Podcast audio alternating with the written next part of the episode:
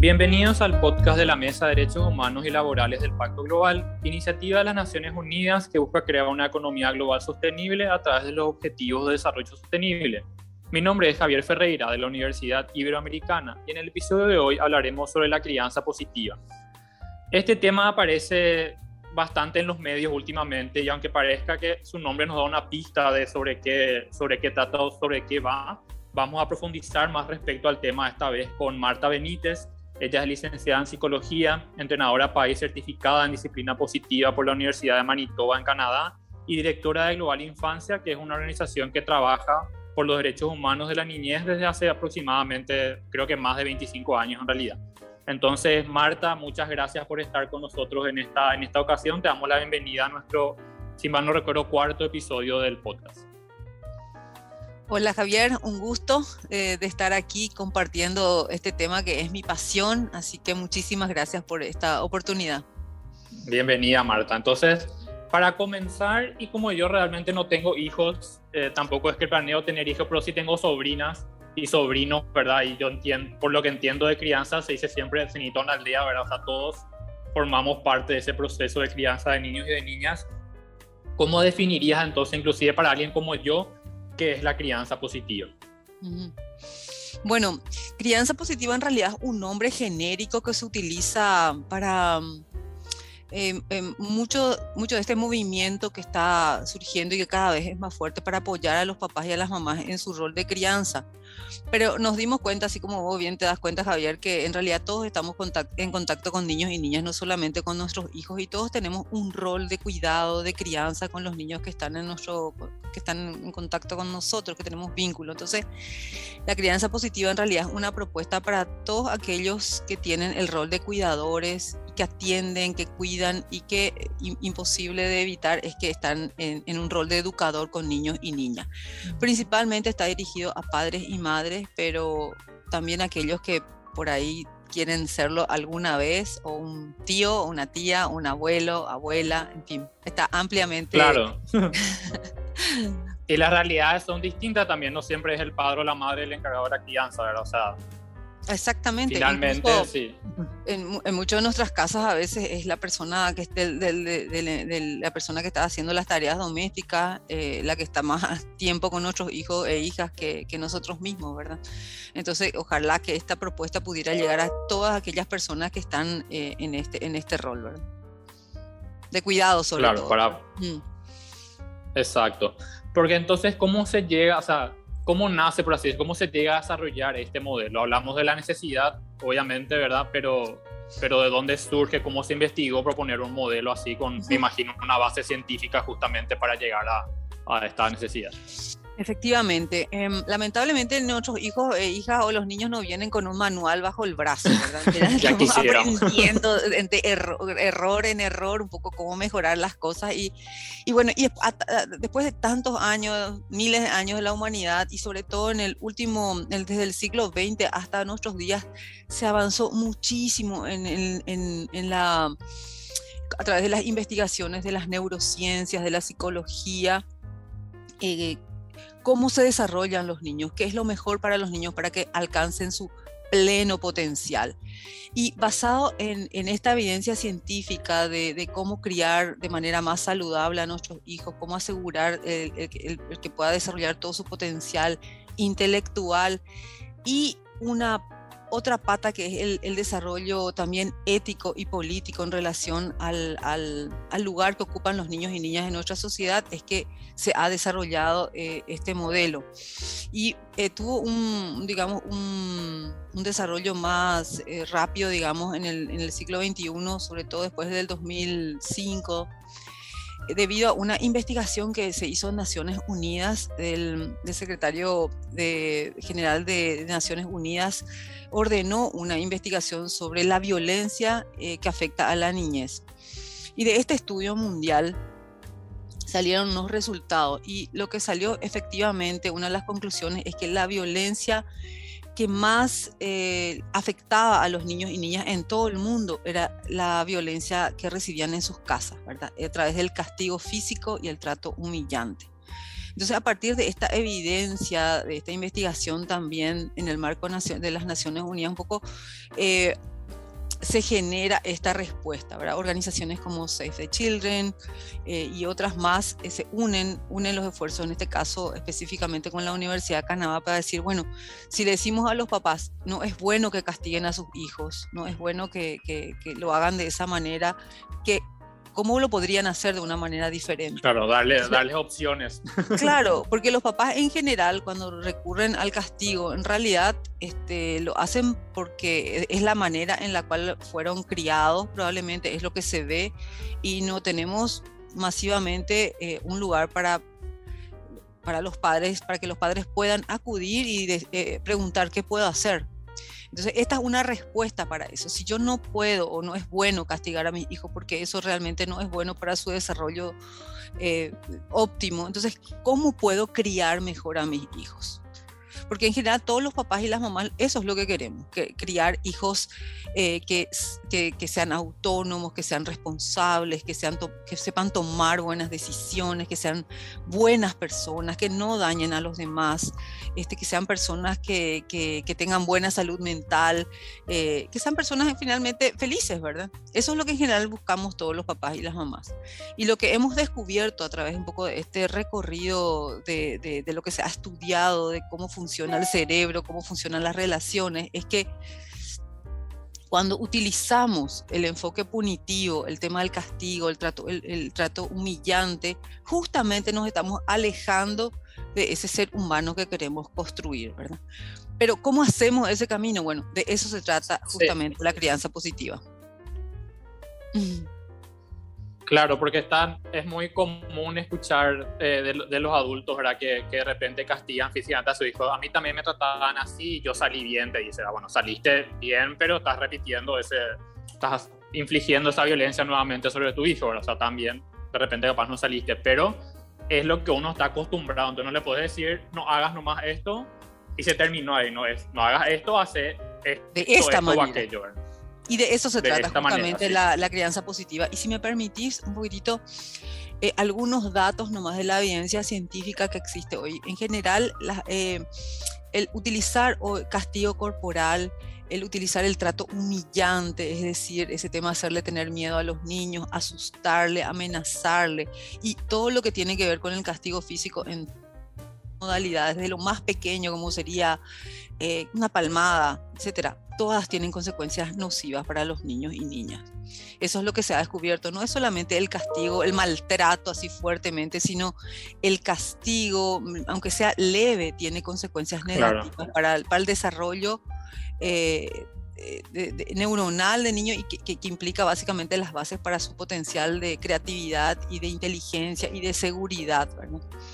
Justamente uno dice, no, fulano mengano no le, no le pega a su hijo o no le maltrata a su hijo, pero ves que le estira o, le, le, da una palmada en la mano cuando está haciendo algo en lugar de decirle o intentar explicar las cosas, ¿verdad? Y entonces a esto yo pienso, ¿verdad? Bueno, eh, no hagas esto, pero ¿qué claves habría eh, así de aspectos básicos, por ejemplo, que se le puede decir a los padres que tienen que tener en cuenta en relación a la crianza positiva como opciones, por así decir, que no son la violencia?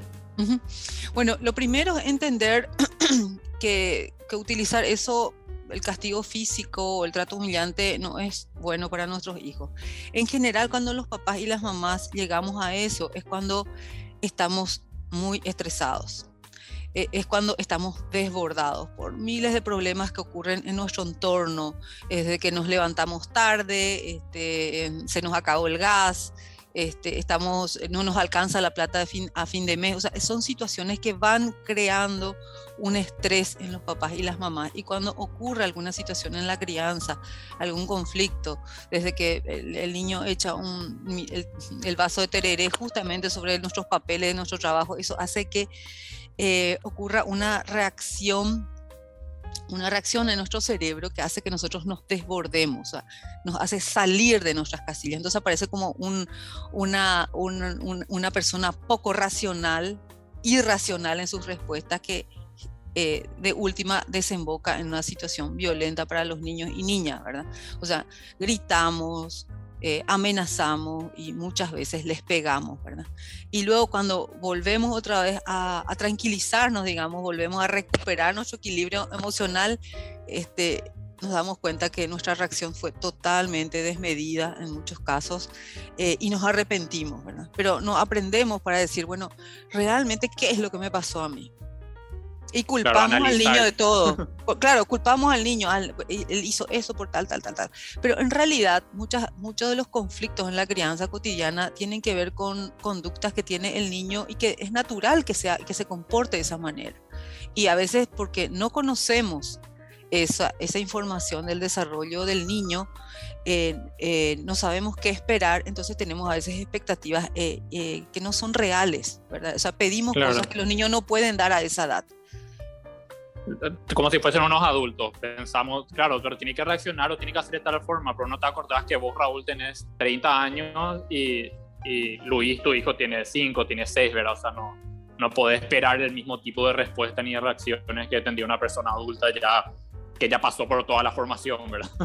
Así es. Te voy a dar un ejemplo concreto para los papás que tienen bebés chicos. El llanto. El llanto es una conducta del bebé que es propia de, ese estadio evolutivo, porque es la manera, el idioma del niño. Eh, los padres tienen que imaginar como si fuera que se van a Rusia y eh, la gente les habla en ruso y, ellos, y nosotros hablamos en guaraní. Lo único que podemos hacer es hablar en guaraní porque es el único idioma que conocemos. Imagínense si los rusos este, comienzan a gritarnos y a pedirnos que, hablen que hablemos en ruso. Y nosotros solamente podemos hablar en guaraní realmente lo que nos, gustaría encontrar en Rusia, si nos vamos, es personas rusas que nos ayuden poco a poco a ir aprendiendo y nos traten de interpretar qué es lo que estamos queriendo decir en guaraní. Estamos diciendo a lo mejor yo quiero tomar agua porque tengo sed en guaraní y el otro tiene que intentar interpretar que es agua lo que quiere. Lo mismo ocurre con los bebés cuando lloran. Pero muchas veces eh, queremos que se callen, este, a veces eh, les gritamos a los bebés para que se callen y el, niño lo único que quiere es estar expresando en su idioma lo que está buscando, ¿verdad? Entonces lo que tenemos que hacer es no gritarle porque eso lo que hace es aumentar el nivel de estrés del, propio niño y va a llorar más todavía, ¿verdad? Que otra vez aumenta el estrés para vos. exactamente, así mismo. es, una, un círculo vicioso, ¿verdad? Exacto, yo, sí. Yo me, soy, me, comporto de una manera eh, eh, exacerbada, eh, de una manera desbalanceada emocionalmente, y eso es lo que está aprendiendo el niño a, de cómo, cómo reaccionar, ¿verdad? Entonces eso se va retroalimentando y la escalada de violencia sube, ¿verdad? Claro, es como, o sea, la comunicación básicamente es la, sería la base, entonces ahí el cómo decir la cosa. Porque uno dice, bueno, comunicación, sí, me comunico a los gritos, pero eso no vas a conseguir, a conseguir nada. Una situación que se ve mucho y que generalmente uno ve también estando en la calle es la imposibilidad de repente de los padres para, para dirigirlo, moverla a los niños. O sea, tienen que salir de un lugar y es todo un protocolo muy largo, terminan gritándose, no que ya es tarde, que esto, que lo otro. Eh, ¿Cómo podrían, por ejemplo, a través de la crianza positiva, eh, manejarse en esa situación los padres con un niño que de repente eh, no se termina de preparar o no le hace caso para subirse al auto, cosas por el estilo? Bueno, muy, muy, muy, interesante tu pregunta. En primer lugar, eh, lo, lo, importante es para los padres en general tener claro cuáles son sus objetivos de crianza. ¿Verdad? Eso que te estoy diciendo, una persona autónoma, responsable. Esos valores de largo plazo, digamos, son los que nos tienen que guiar en el día a día para tratar de no morir en el intento, ¿verdad? Eh, eh, y eso es un, elemento clave, ¿verdad? Tener claro que yo estoy buscando autonomía, responsabilidad, una persona que, que aprenda a cómo manejarse en las situaciones. ¿verdad? Eso es uno. El siguiente elemento clave es eh, el autocuidado, el, tener balanceado nuestro cerebro. Eso significa que tenemos que percibir cómo estamos nosotros en las situaciones. Si nosotros no estamos donde que ya estamos a punto de desbordarnos, ese no es el momento. Tenemos que tranquilizarnos porque nosotros somos los papás. somos los adultos. Nosotros somos los adultos que tenemos que mantener nuestra cordura emocional. Si nosotros ya nos desbordamos, y es nuestra manera de actuar, lo que hacemos realmente es alejarnos de nuestro de nuestro ideal de crianza. El objetivo, sí. Del objetivo. En tercer lugar, fundamental para los padres entender que son los primeros eh, maestros de sus hijos e hijas. Entonces, y las principales herramientas que tienen los papás y las mamás es expresar amor incondicional y saber, y eso significa básicamente que los niños jamás, pero jamás sientan miedo de estar con nosotros, porque nosotros nunca les vamos a lastimar, ni emocional ni físicamente. Eso es clave, que sepan que pueden contar con nosotros siempre, siempre, siempre, a pesar sea lo que hagan. Y la otra cuestión, la otra herramienta poderosísima que tienen los papás y las mamás es la información, la, eh, la, la, estructura, el dar orientaciones claras de comportamiento, el explicar por qué ocurren las cosas, el ser modelos positivos. Dar ejemplo. Sí, exacto, por ejemplo, ¿verdad? Si no grites, no le pegues a tu hermano, yo no grito, yo no te pego, por ejemplo, ¿verdad? Y la otra cuestión es eh, conocer a nuestros hijos, qué piensan y sienten a cada edad para entender qué es lo que le podemos pedir y qué no. Por suerte en Internet ahora hay muchísima información para los papás y las mamás para conocer más a nuestro hijo edad, eh, en, en cada etapa de su desarrollo, ¿verdad? Si es un niño de tres años y queremos que salir de una manera no conflictiva para irnos al médico, para irnos al shopping o lo que sea, un niño de tres años no puede hacer una transición rápida entre una actividad y otra. Eso es un, papá, si supiera eso, probablemente sepa que no le puede estar pidiendo, ahora deja de jugar y andate a bañar. Porque es un niño que le cuesta hacer la transición de estar jugando, porque está totalmente inmerso en esa actividad. Metido. Para soltar eso e ir como un adulto a lo mejor puede hacerlo, ¿verdad? Entonces, entender eso, por ejemplo, ya es otra cuestión que clave, por ejemplo, que, que, que, por ahí puede ser interesante para un papá que tiene un hijo chico, sobre todo, es el tema de lo cuando hacen rabietas, ¿verdad? Y, y eh, rabietas en el supermercado. Le llevas al supermercado, quiere algo, le decís que no y comienza, se tira al piso del supermercado. Eh, y un, un, papá a veces se siente tan avergonzado porque todo el mundo le mira y se siente tan mal, papá, Dios mío, yo que estoy haciendo un niño mal. No, es un niño que está actuando absolutamente como tiene que actuar un niño pequeño, porque no tiene la capacidad de autorregularse emocionalmente todavía a esa edad. Tiene dos o tres años, no puede regularse. Entonces el papá es el que le tiene que ayudarse a calmar, a tranquilizarse y tiene que darse cuenta que eh, así son todos los niños del mundo a esa edad, si, si están sanos sobre todo, ¿verdad? Claro. Entonces decir, bueno, tranquilo. Y también tener un entorno social que con con amabilidad y misericordia le miremos a los papás que están pasando en esos momentos, que todos pasamos. Claro, que además. Sí. Que no estén ahí juzgando justamente como si fuese que es tan fácil o lo que sea. Sí, y con amor, cariño, así con ese hijo que queremos llevarle de tres años al shopping, por ejemplo, y que está jugando, bueno, hay que decirle con tiempo Dentro de 10 minutos vamos a ir, ahora ya faltan 5 minutos, en 5 minutos vamos a ir a hacer, entonces con tiempo se le va ayudando al niño a entender, a hacer la transición entre el juego y el ir al baño y luego ir, ir al médico, ¿verdad? Y esto, esto es lo que enseñamos en, en, en lo que es crianza positiva, en lo que es disciplina positiva, ¿verdad? El tema de la previsión, el autocuidado de los padres, padres que no se cuidan no están en condiciones de criar a sus hijos, Exacto, porque están desbordados. Entonces, el autocuidado, el tener un un tiempo eh, precioso que, de, de, inversión en nosotros mismos, en los papás y las mamás, para estar plenamente disponibles para nuestros hijos e hijas. Y eso significa, si me desestresa irme a la peluquería, pues me voy a la peluquería.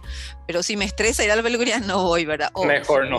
La jardinería o el ejercicio o el yoga, o lo que nosotros encontremos que nos brinda esa estabilidad emocional, hablar con nuestros amigos, ir al fútbol o al voleibol o lo que sea, el deporte, son cuestiones que eh, son fundamentales para mantener el equilibrio y es una manera de ser un modelo positivo para nuestros hijos e hijas. Mi papá se está cuidando a sí mismo, es lo que yo también tengo que hacer, ¿verdad? Exacto, es siempre el ejemplo, ¿verdad? Porque también hablando justamente de ejemplo, imagino hay muchos estudios y demás al respecto. Entonces, ¿qué, por ejemplo, cuáles son la, qué es la experiencia, ¿verdad? Que hay en cuanto a los padres que ya, ya hacen este tipo de crianza, o sea, qué resultados está dando ya a la larga. Imagino que hablamos del 2005 más o menos que comenzaron con esos estudios, ya pasaron casi 20 años, o sea, ya hay niños que imagino ya son básicamente adultos, ¿verdad? Que de repente comenzaron con estos estudios. Bueno, me, encantaría contarte que hay, dos tipos de cambios. Los cambios que uno ve en los papás que hacen el proceso ya directamente y cómo vos, uno va notando el cambio de la actitud de los padres de la primera sesión a las últimas sesiones y cómo eh, ellos ya están cambiando el vínculo con sus hijos e hijas. Y eso es maravilloso y emocionante, ¿verdad? Eh, cuando los papás y las mamás, eh, recuerdo bien una mamá que una, una, vez me dijo en, el último, en la última sesión cuando tenemos un encuentro donde justamente evaluamos un poco todo lo que fue el proceso, me comentó que se sentó y eh, a la altura de la, de la vista de su hijo de cinco años y le dijo que, que ella ya nunca más le iba a volver a pegar a su hijo. Y su hijo con lágrimas en los ojos le abrazó y le dijo que le amaba y que le quería muchísimo y que le agradecía y lloraron y me dijo, eh, yo sentí que algo había cambiado en, en mi vínculo con mi hijo, ¿verdad? Y, sintió así como, y, esa sensación de cambio en la calidad del vínculo con el hijo, hijo, saber que, que estamos construyendo sobre la base de la confianza, del amor, digamos, pero también de la estructura en el sentido de que eh, cuando, cuando trabajamos con disciplina positiva, no, no estamos hablando de solamente amor, sino hablamos de, de que hay orientaciones, de que hay reglas, pero eh, todo se lo hace en el contexto de un aprendizaje para construir valores.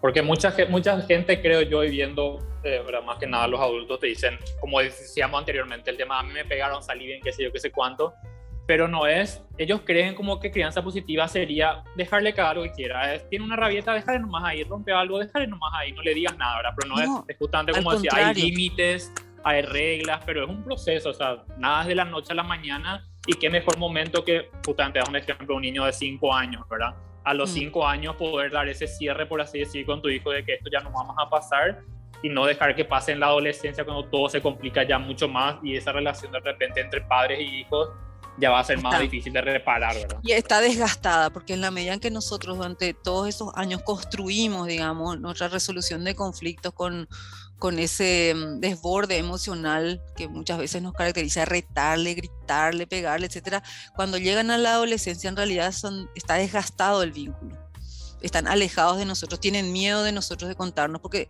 creen que les vamos a castigar. Pero si construimos un vínculo, claro, y se alejan y buscan respuestas eh, con sus amigos y qué sé yo, en vez de acudir a nosotros que somos los que tenemos la información para ayudarles a resolver muchos de sus problemas. Pero si al revés trabajamos, si trabajamos más bien fortaleciendo el vínculo de confianza con ellos, de respeto mutuo, este, de apoyarles a resolver sus problemas, de salir adelante, eh, si ese es nuestro enfoque, cuando lleguen a la adolescencia, van a querer pasar más tiempo con nosotros, porque saben que nosotros somos sus principales eh, soportadores para, para, todo su proceso de desarrollo y, y cuando cometan algún error, como todos los adolescentes cometen, pues van a acudir a nosotros, que es lo que necesitamos que, que ocurra, ¿verdad? Que, ocurren, que, que, acudan a los papás y a las mamás para que podamos ayudarles a resolver sus problemas darse cuenta de que son un apoyo y no una, una amenaza más a todas las amenazas que ya de las de, Exacto. de la que por sí sufre el adolescente. Con todos los riesgos y sabiendo perfectamente que todavía no terminó de, de, crecer, de desarrollarse totalmente, ¿verdad? Para que los papás y las mamás sepan, en realidad el desarrollo del cerebro realmente termina a los 24 años aproximadamente. Entonces, y la última parte del cerebro que se desarrolla es la parte frontal. Y la parte frontal es aquella parte del cerebro que justamente ayuda a entender cuáles son las consecuencias de las acciones que estamos tomando.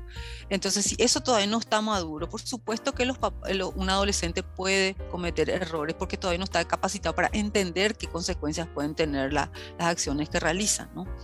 Entonces, lo que te quería comentar era algo interesante con respecto a lo que, me comentaste antes sobre las investigaciones. Hasta ahora, eh, los, las investigaciones eh, evidencian, ¿verdad?, sobre el impacto de esta metodología en países tan diversos como los del sudeste asiático, en Europa Central, en Latinoamérica, de que efectivamente eh, los papás mejoran sus habilidades de crianza y los hijos e hijas eh, se desarrollan más saludablemente, tienen más salud mental eh, en, ambientes donde los padres han aprendido a tener un enfoque de crianza diferente.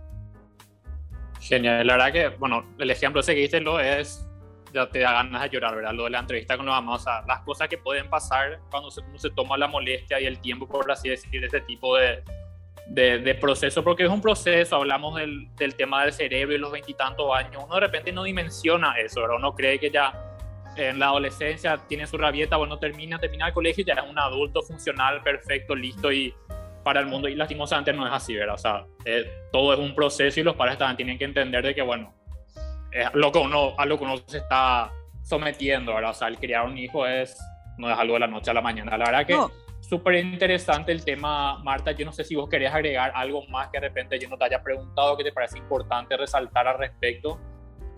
Eh, te agradezco. Me gustaría cerrar con, con algo. Cuando uno a veces eh, participa por primera vez de este tipo de, de, charlas, dice, uno, Dios mío, cuánto tiempo he perdido, ¿por qué no pude saber esto antes, si hubiera sabido, etcétera? Pero darle un, un mensaje a todos los que nos escuchan para decir que siempre hay una oportunidad de cambio que siempre podemos eh, generar un cambio en el vínculo que tenemos para, para mejorar y que los padres en general, los papás y las mamás, hacemos lo mejor posible según nuestra nuestro nivel de, sabiduría y de ignorancia, ¿verdad?